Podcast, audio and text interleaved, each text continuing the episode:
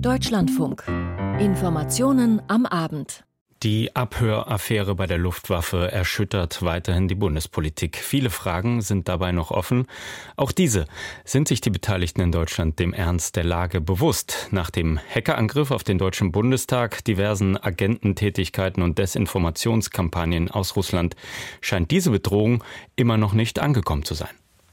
In jedem Fall heißt das, dass wir uns auf jede Form von Krieg einstellen müssen, eben auch den eines Hybriden, eines Informations-, eines Desinformationskrieges. Denn dafür ist das hier ein sehr anschauliches Beispiel. Inhaltlich von wenigen Ausnahmen abgesehen wenig Neues. Aus diesem Telefonat, jedenfalls bisher scheint das so. Und das wiederum führt dann zu der Erkenntnis, dass es hier nur darum geht, diesen Mitschnitt zu benutzen, nämlich um zu destabilisieren und zu verunsichern. So Verteidigungsminister Boris Pistorius am Nachmittag. Alles Wichtige rund um diesen Abhörfall gleich in dieser Sendung. In Berlin hat die Polizei in einem Großeinsatz versucht, weitere ehemalige RAF-Terroristen ausfindig zu machen. Man kam wohl etwas zu spät dieses Mal, hat aber die Unterkunft von Burkhard Garweg gefunden. Auch dazu gleich mehr. Und die Schweizer haben für ein 13. Monatsgehalt für Ruheständler votiert. Auch das gleich ein Thema in dieser Sendung. Ich bin Jonas Rehse. Herzlich willkommen. Ein durchweg peinlicher und beunruhigender Vorgang ist das. Ein Gespräch zwischen ranghohen Militärs mit brisantem Inhalt findet den Weg in Feindeshand. Die Abhöraffäre bei der Luftwaffe wirft einige Fragen auf, nicht nur im Verteidigungsministerium, sondern auch bei Deutschlands Verbündeten. Aber auch inhaltlich befeuert sie die Debatte um die Taurus-Marschflugkörper. Bundeskanzler Scholz wird Falschdarstellung vorgeworfen. Das politische Berlin ist in Aufruhr angesichts dieser wiederholten Bloßstellung von Seiten Moskaus. Personelle Konsequenzen gebe es jetzt aber erstmal nicht, sagt der Bundesverteidigungsminister am Nachmittag. Alle aktuellen Einzelheiten jetzt von Steffen Wurzel. Boris Pistorius nahm sich Zeit. Anders als der Bundeskanzler gestern beantwortete der Bundesverteidigungsminister geduldig mehrere Fragen der Journalistinnen und Journalisten. Olaf Scholz hatte gestern während eines Besuchs im Vatikan nur Kurzstellung genommen zum Fall der offensichtlich von russischen Akteuren heimlich abgehörten und mitgeschnittenen Besprechung der Luftwaffe. Er habe am Freitag sofort nach Bekanntwerden des Falls den militärischen Abschirmdienst eingeschaltet, sagte Pistorius. Dort werde das Ganze nun geprüft. Klar ist auch, dass ein Teil der Informationen, ein großer Teil der Informationen, die in dieser Besprechung erörtert worden sind, schon vorher durch die öffentliche Diskussion bekannt waren. Soweit das für einen anderen Teil nicht gilt, muss das geklärt werden, warum es dort besprochen worden ist und ob es da, dort hätte besprochen werden dürfen. Der militärische Abschirmdienst werde auch überprüfen, mit welcher Plattform, also mit welcher Software das ausspionierte und heimlich mitgeschnittene Gespräch geführt worden sei. Dabei geht es um die Frage, ob die beteiligten Luftwaffenoffiziere hier möglicherweise Fehler gemacht haben bei der Datensicherheit. In den nächsten Tagen erwarte er dazu einen ersten Bericht des deutschen Militärgeheimdienstes, sagte Pistorius in Berlin. Vorwürfe, wonach das abgehörte Gespräch einen Widerspruch aufzeige zu dem, was die Bundesregierung sage und dem, was die Bundeswehr tue, wies der Verteidigungsminister zurück. Das Gegenteil sei der Fall. Ich finde, die Offiziere haben das getan, wofür sie da sind, sich Gedanken zu machen über verschiedene Szenarien ohne in irgendeiner Weise irgendetwas zu planen. Wir haben auch keinen Zweifel daran gelassen, dass es kein grünes Licht weder von mir noch vom Kanzler zu einem Einsatz von Taurus gegeben hat und gibt. Pistorius betonte, ihm sei bisher nicht bekannt, dass es weitere Leaks bei der Bundeswehr gebe. Er mahnte zur Ernsthaftigkeit in der Sache, er rief aber auch zu Besonnenheit auf. Es geht jetzt auch darum, hier Putin nicht auf den Leim zu gehen. Inhaltlich gebe es in dem von russischen Staatsmedien geleakten Gespräch nichts Neues. Man müsse sich klar machen, dass es der russischen Führung mit der Veröffentlichung darum gehe, eine Art Informationskrieg zu führen. Und das wiederum führt dann zu der Erkenntnis, dass es hier nur darum geht, diesen Mitschnitt zu benutzen, nämlich um zu destabilisieren und zu verunsichern. Und das liegt an uns, ob wir über dieses Stöckchen springen, was Putin uns hinhält, oder ob wir besonnen weiter unsere Bahn ziehen, konsequent arbeiten, entschlossen bleiben und da nacharbeiten, wo sich die Notwendigkeit ergibt. Der Chef der CSU-Landesgruppe im Bundestag, Alexander Dobrindt, hatte im Magazin Spiegel einen Untersuchungsausschuss ins Spiel gebracht. Er begründete das mit Aussagen von Bundeskanzler Olaf Scholz von der SPD. Dieser habe seine Ablehnung von Lieferungen des Waffensystems Taurus an die Ukraine möglicherweise mit einer Falschdarstellung begründet. In dem von Russland veröffentlichten, geheim aufgezeichneten Gespräch widersprechen ranghohe Luftwaffenoffiziere unter anderem einer Aussage des Bundeskanzlers, wonach für einen Taurus-Einsatz deutsche Soldaten in der Ukraine vor Ort sein müssten.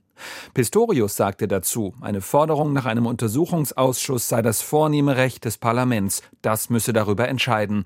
Er halte es aber nicht für sinnvoll, weil eine solche innenpolitische Auseinandersetzung genau das sei, was Putin wolle. Soweit der Beitrag von Steffen Wurzel aus unserem Hauptstadtstudio.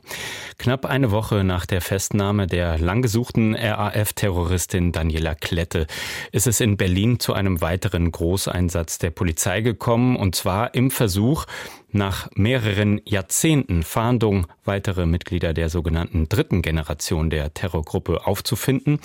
Die Klette Weg Gefährten Staub und Garwig waren bei dem Einsatz heute entgegen erster Mutmaßung nicht unter den Festgenommenen, aber die Polizei ist wohl auf der richtigen Spur. Ein durchsuchter Wohnwagen soll die Unterkunft von Burkhard Garwig gewesen sein, nur der Gesuchte war eben nicht vor Ort. Die Suche muss noch weitergehen. Über den Einsatz heute die Einzelheiten von Raphael Knupp.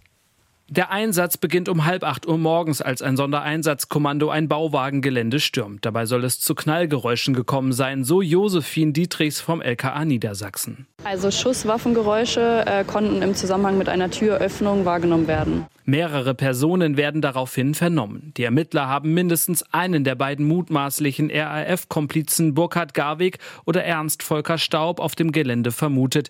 Die festgenommenen Personen werden kurze Zeit später wieder freigelassen. Es handelt sich nicht um die beiden, ähm, nach denen wir noch fahnden.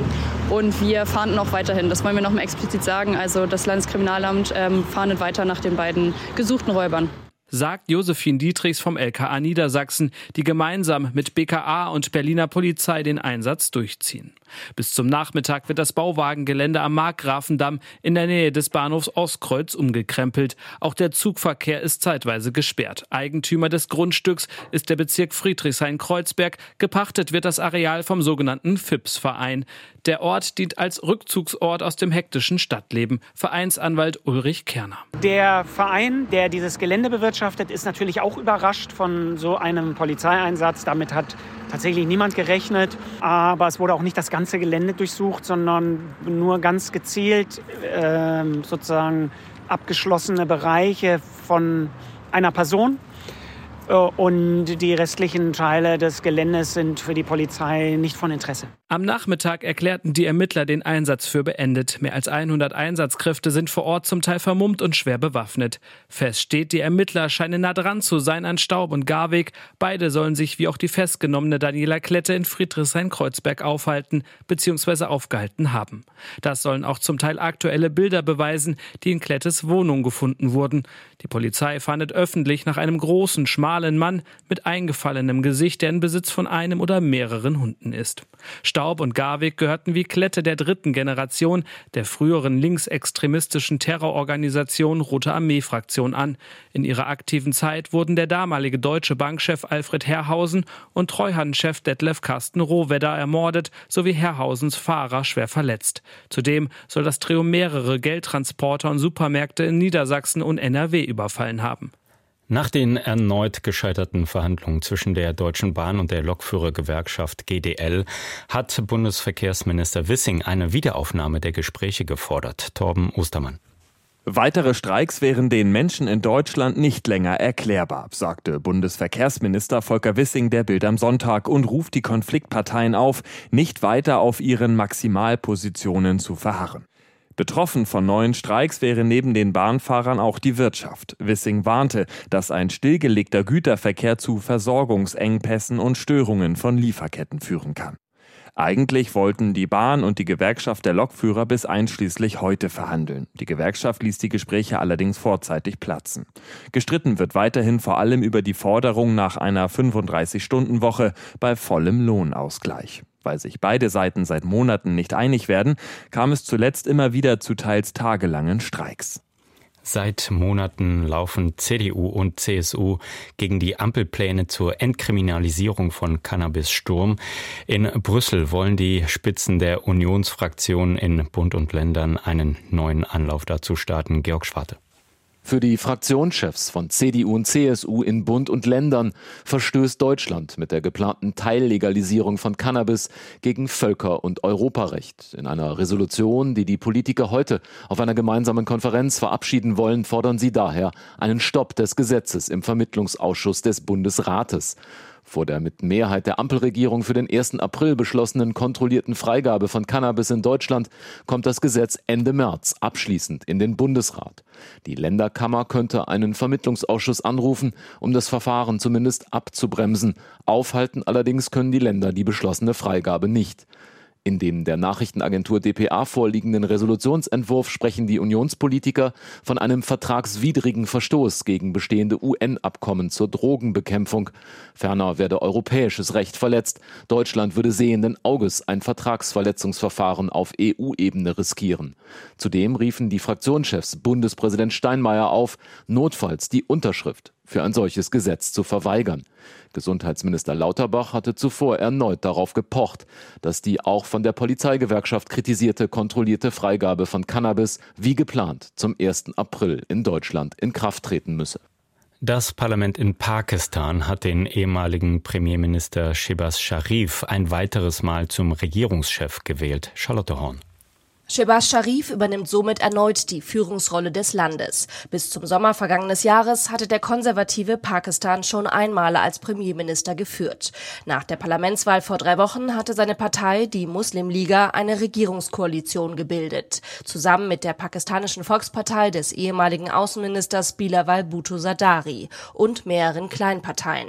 Die Muslimliga hatte Shehbaz Sharif als Premierminister vorgeschlagen und nicht ihren eigentlichen Kandidaten, seinen aus dem Exil zurückgekehrten Bruder Nawaz Sharif. Anhänger der größten Oppositionspartei, der PTI, protestierten gestern im ganzen Land. Aus ihrer Sicht ist das Ergebnis der Wahl vor rund drei Wochen manipuliert worden.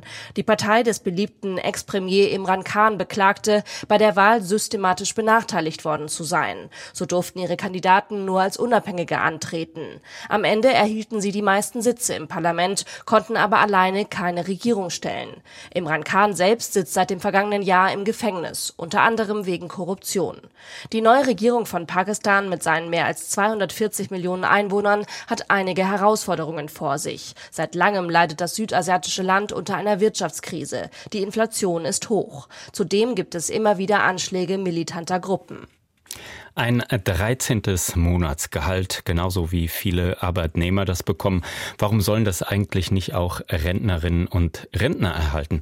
Gerade angesichts der gestiegenen Lebenshaltungskosten ist das jetzt ein Weg, für den sich die Schweiz entschieden hat. Per Volksinitiative haben die Schweizer für eine 13. Monatsrente für Ruheständler votiert. Ein historischer Entscheid ist das und das auch noch gegen den Willen der Regierung. Katrin Hondel. Ja! Großer Jubel bei den Gewerkschaften in der Schweiz nach gut 60 Prozent Ja-Stimmen zur Einführung einer 13. Monatsrente für alle Rentnerinnen und Rentner für, so das Motto der Volksinitiative, ein besseres Leben im Alter. Das Volk hat die Macht in unserem Land und zeigt es, freut sich Pierre-Yves Maillard, Präsident des Schweizer Gewerkschaftsbunds. Sehr stolz sei er auf die Demokratie in der Schweiz, auf die wundervolle Nachricht an all jene, die ein Leben lang gearbeitet haben.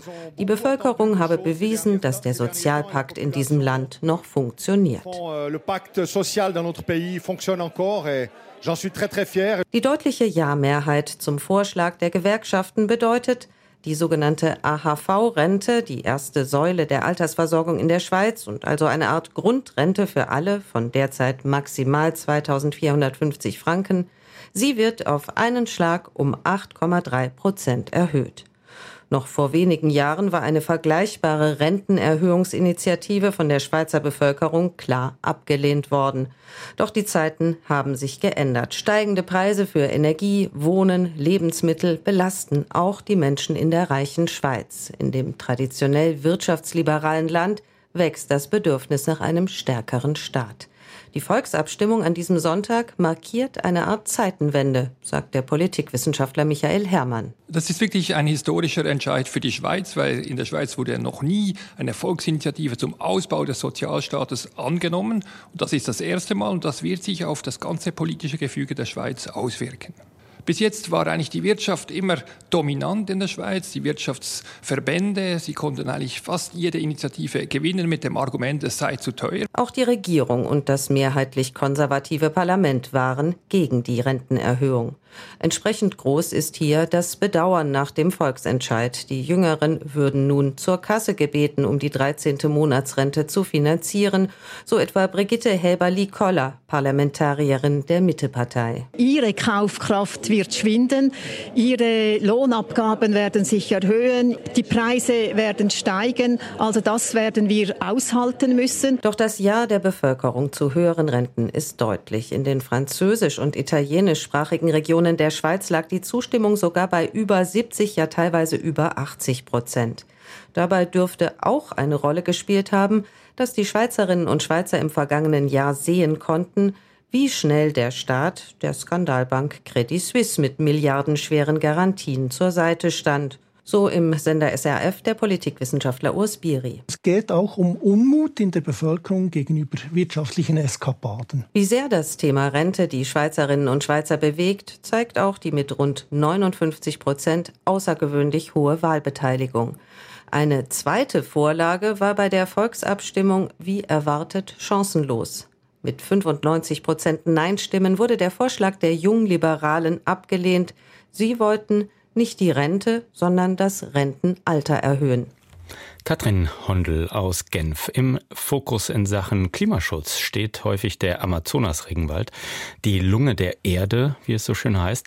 Doch nicht nur der Amazonas ist ein Sorgenkind, weil er ständig schrumpft, sondern auch in den Hochanden geht der Baumbestand durch den Klimawandel dramatisch zurück. Die Hochanden sind der Wasserspeicher Lateinamerikas und heute existieren nur noch rund 10 Prozent der ursprünglichen Bewaldung.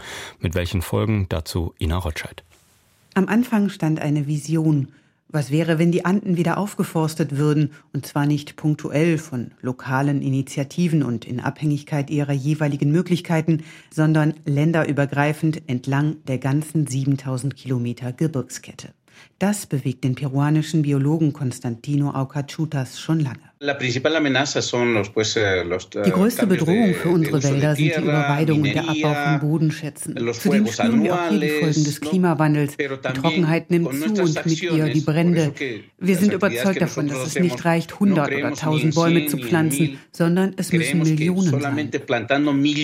Constantino, den alle Notino nennen, begann wieder Aufforstungsaktionen in den Andendörfern seiner Heimat zu organisieren. Dabei begegnete er Florent Kaiser. Der Deutsch-Franzose lebte damals bereits mehrere Jahre in Peru und arbeitete als Forstingenieur. Ich war ziemlich beeindruckt, was ich da gesehen habe. Da waren über tausend Menschen zusammengekommen an diesem Tag von verschiedenen Dörfern drumherum und haben fast 100.000 Bäume an einem Tag gepflanzt. Und das war wirklich begleitet von Musikern von Jung und Alt, von Lamas und Alpakas. Und da war wirklich eine ganz bunte Mischung. Gemeinsam gründeten die beiden 2018 die Aktion Andina, um Tinos Vision wahr werden zu lassen.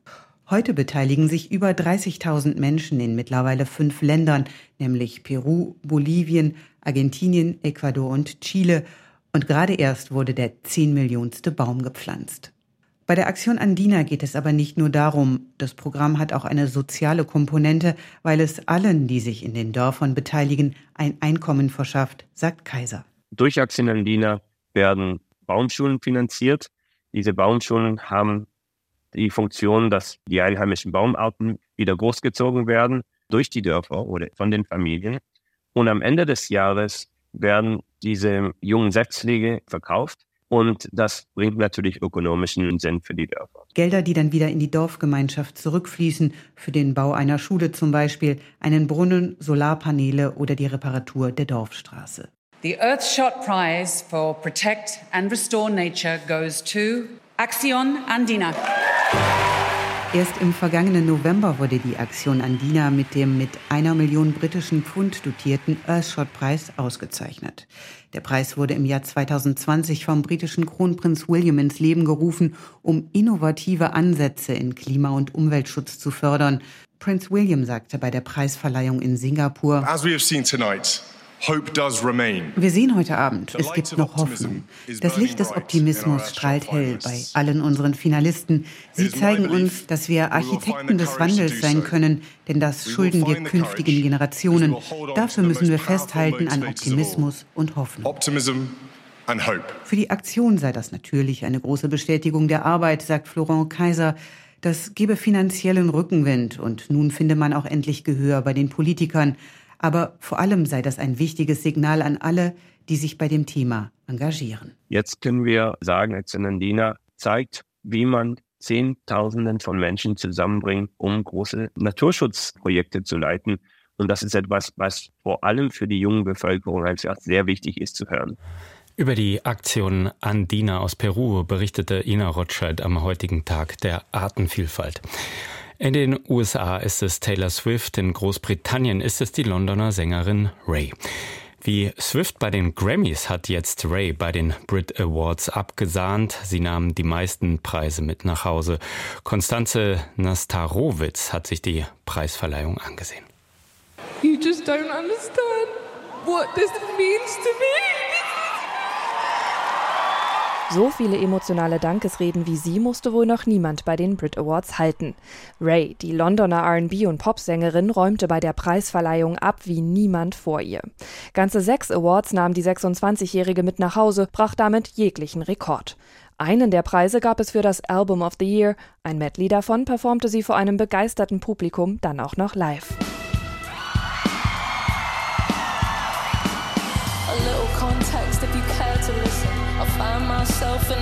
Position. The man that I love sat me down last night and he told me that it's over. Obwohl die Künstlerin auch den Best New Artist Award gewann, blickt sie bereits auf eine lange und nicht immer einfache Karriere zurück. Nach vielen Schwierigkeiten emanzipierte sich die aufstrebende Sängerin 2021 von ihrem Label. Für sie der Befreiungsschlag. Von da an übernahm Ray selbst die Verantwortung für ihre Karriere und das mit Erfolg. Ich fühle mich wie eine neue Künstlerin. Ich konnte nochmal neu anfangen. Die Künstlerin, die ich vor drei Jahren war, würde nicht glauben, was sie heute sieht. Ich bin in Kontrolle. Ich bin jetzt mein eigener Boss. Diese emanzipierte Energie zog sich nicht nur durch Rays Auftritt und Dankesreden, sondern durch den gesamten Abend.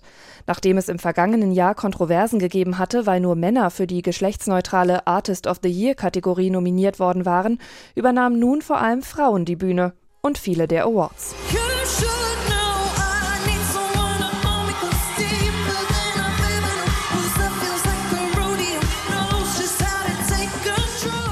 Die Sängerin Dua Lipa eröffnete die Show mit einer Tanzperformance ihrer neuen Single Training Season. Selbstbewusst stolzierte sie über die Bühne, umringt von männlichen Tänzern.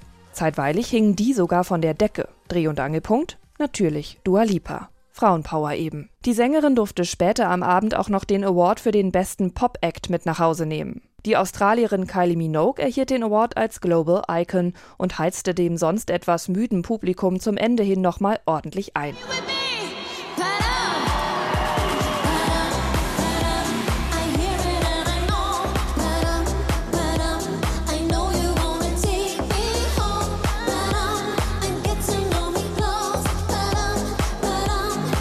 Und, ganz im Sinne der Frauenpower, lobte sie in ihrer Danksagung den eigentlichen Star des Abends. Ich werde einfach mit Ray weinen. Ray, du hast das geschafft. Geweint hat Ray viel an diesem Abend. Besonders emotional die Dankesrede, für die die sichtlich aufgelöste Sängerin auch gleich noch ihre gerührte Großmutter mit auf die Bühne nahm. Ich will meiner Großmutter für ihre Gebete danken. Sie ist bis 3 Uhr morgens wach und betet für mich und meine wunderbaren Schwestern. Ich liebe dich so sehr. Immer wieder musste die Oma ihre Ray auf der Bühne beruhigen, legte den Arm um sie. Ihre Enkelin kennt spätestens jetzt wohl jeder. Freudentränen bei der Londoner Sängerin Ray bei den diesjährigen Brit Awards. Und wir kommen zum Sport mit Matthias Friebe. In der Fußball-Bundesliga ist Bayer Leverkusen dem Meistertitel wieder ein kleines Stückchen näher gekommen, oder? Ja, definitiv. Man wird langsam es schwer haben, das zu dementieren, dass es auf den Titel hinausläuft. Zehn Punkte schon der Vorsprung für Leverkusen vor dem FC Bayern München. Und das zehn Spiele vor Schluss. Heute siegte die Werkself mit 2 zu 0 in Köln. Armin Lehmann. Die spielentscheidende Szene, sie fand schon in der 15. Minute statt. Ein völlig unnötiges, aber viel zu hartes Foul von Jan Thielmann am Leverkusener Granit Xhaka. Und nach einem Videobeweis sah er zu Recht die rote Karte. Köln von da an nur noch zu zehnt. Leverkusen spielte das mehr oder weniger souverän runter, erzielte zwei Tore, eins in der ersten Halbzeit durch Frimpong und eins in der 73. Minute durch Grimaldo. Die zehn Kölner wehrten sich nach Kräften, hatten die größte Chance kurz nach der Pause durch Adamian, aber der traf nur den Innenpfosten des Leverkusener Tores. Und so blieb es beim letzten Endes verdienten 2 zu 0 Sieg für die Werkself. 2 zu 0, das ist auch der Spielstand bei Hoffenheim gegen Bremen, kurz nachdem die zweite Halbzeit angepfiffen wurde. 16 Mal WM-Gold, man kann es kaum noch zählen. Francesco Friedrich hat heute mit dem Viererbob in Winterberg wieder einmal den WM-Titel gewonnen. Philipp Weiskirch. Francesco Friedrich wollte die Konkurrenz im Viererbob schocken. Und genauso ist es gekommen. Was für ein dritter Lauf des Sachsen, der zur Halbzeit schon klar vorne gelegen hatte. Schnellste Startzeit plus neuer Bahnrekord. So wurde es was mit der Titelverteidigung und dem insgesamt 16. WM-Titel. Den vierten Lauf konnte Friedrich dann quasi genießen. Im Ziel hatte er letztlich 88 Hundertstel Vorsprung auf Rang 2. Den belegte Johannes Lochner. Der hatte im sonnigen Winterberg nochmal versucht, Friedrich zu attackieren, aber Lochner blieb nicht fehlerfrei und war auch langsamer als sein Dauerrivale. Sehr spannend war das Rennen um Platz 3 zwischen Adam Amur und dem Letten Emil Tsipoulis. Vor dem entscheidenden Lauf lagen beide dicht beieinander. Am Ende setzte sich aber der deutsche Shootingstar souverän durch und konnte Bronze bejubeln. Mit zwei Mixed-Staffeln ist heute der Biathlon-Weltcup auf dem Holmenkollen in Oslo zu Ende gegangen. Podiumsplätze gab es dabei keine fürs deutsche Team. Lars Becker fasst zusammen. Nach Rang 6 für Selina Grotjan und Justus Strelo im Single-Wettbewerb belegt das Mixed-Quartett zum Abschluss der Wettbewerbe am Holmenkollen mit Janina Hettich-Wald, Sophia Schneider, Benedikt Doll und Schlussläufer Philipp Navrat Platz 5. Die beiden Frauen hatten gut vorgelegt, der Podestplatz war in Reichweite. Aber dann riskierte Doll im Stehendanschlag zu viel, musste dreimal nachladen, der Rückstand vergrößerte sich und trotzdem eröffnete sich Navrat doch noch die Chance, weil seine Konkurrenten beim letzten Schießen patzten. Aber der eine Fehler beim allerletzten Schuss und Probleme mit dem Gewehr verhinderten, dass Navrat auf der Schlussrunde doch noch in den Kampf um Platz 2 eingreifen konnte. Weltmeister Frankreich gewann souverän vor Schweden, Norwegen und Italien. Der Holmenkollen in Oslo, so ein Traditionsort im Wettkampfkalender, genauso wie Lahti in Finnland. Die Skispiele dort sind im nordischen Kalender auch ein ganz wichtiger Zeitpunkt. Und dort in Lahti hat heute eine deutsche Langläuferin zum ersten Mal überhaupt das Podest erreicht. Martin Thiel über Rang 2 für Coletta Ritzek. Langläuferin Coletta Rützek stürmt im Sprint in der freien Technik überraschend auf Platz 2 und muss sich nur der Norwegerin Christine Schiestad geschlagen geben. Rützek setzte sich dabei auf der 1,5 Kilometer langen Runde im Finale gleich gegen drei der favorisierten starken Schwedinnen durch. Es ist das bisher beste Weltcup-Ergebnis der 26-Jährigen, die im vergangenen Jahr ebenfalls in Lahti mit Laura Gimbler im Teamsprint Dritte wurde. Jetzt steht sie zum ersten Mal in einem Einzelwettkampf auf dem Siegerpodest. Beim Sprint der Männer schaffte es Marius Kastner immerhin ins Halbfinale, verpasste aber dort als Sechster klar das Finale. Den Sieg holte sich der Norweger Johannes Gläbö. Andreas Wellinger wurde im Skispringen Siebter beim Sieg von Thomas Hörl aus Österreich. Ebenfalls aus Österreich Johannes Lampater, der in der nordischen Kombination gewann. Vinzenz Geiger da auf Rang 4. Wir schauen noch zur Leichtathletik. Schlusstag der Hallenweltmeisterschaft in Glasgow. Was heute Mittag passiert ist und was dann heute Abend noch auf dem Programm steht, weiß Volker Hirt. Nach der kurzfristigen Absage von Tobias Potje lief der Hochsprung der Männer ohne deutsche Beteiligung. Hamish Kerr aus Neuseeland gewann mit einer Höhe von 2,36 Meter Weltjahresbestleistung. Auch der Dreisprung der Frauen ohne Deutsche, hier siegte Thea Lafont aus Dominica mit 15,1 Metern. Aber es wird eine Springerin aus Deutschland geben heute Abend, die erst 21-jährige Michaela Sani aus Baden-Baden. Sie geht im Weitsprung an den Start. Malaika Mihambo hat ja verzichtet. Asani könnte sie gut vertreten, denn von allen Starterinnen gibt es nur eine, die weitersprang in diesem Jahr. Michaela Sani kam in dieser Saison auf 6,91 Meter. Wenn sie das bestätigt, ist sie eine Medaillenkandidatin. Und wir haben ganz am Ende noch eine ganz besondere Marke. Historisch trifft es in diesem Moment auf jeden Fall. Basketball-Superstar LeBron James hat als erster Mensch überhaupt 40.000 Punkte in der NBA erzielt. Ralf Borchert dazu. It's good. It's 40,000 for LeBron James. Auf diesen Moment hatten Reporter und Fans gewartet. LeBron James durchbrach als erster NBA-Profi überhaupt die 40.000 Punkte Schallmauer. Blitzschneller Spin-Move nach der Drehung, Abschluss per Layup. Die entscheidenden Punkte waren gemacht. Als ältester Spieler der besten Liga der Welt agiert er immer noch lässig, wendig, schnell, wurfsicher. Obwohl er noch in diesem Jahr 40 wird, deutet bisher nichts auf ein Karriereende hin. James will bei den Olympischen Spielen in Paris für die USA auflaufen und er hat mehrfach betont, dass er am liebsten noch zusammen mit seinem Sohn in der NBA spielen würde. Warum es zwischen dem deutschen Spitzensport und dem Innenministerium gerade ordentlich Ärger gibt, das besprechen wir ausführlich in einer halben Stunde hier in Sport am Sonntag. Dann auch ein Interview mit dem Vorsitzenden des LC Rehlingen im Saarland, des Vereins, wo inzwischen zwei Dopingfälle in der deutschen Leichtathletik aufgetaucht sind. Der Sport wieder mit Matthias Friebe ab 19.10 Uhr hier im Deutschlandfunk. Das waren die Informationen am Abend mit Jonas Reser Mikrofon. Hier folgt der Hintergrund, dabei gute Unterhaltung. Bis bald.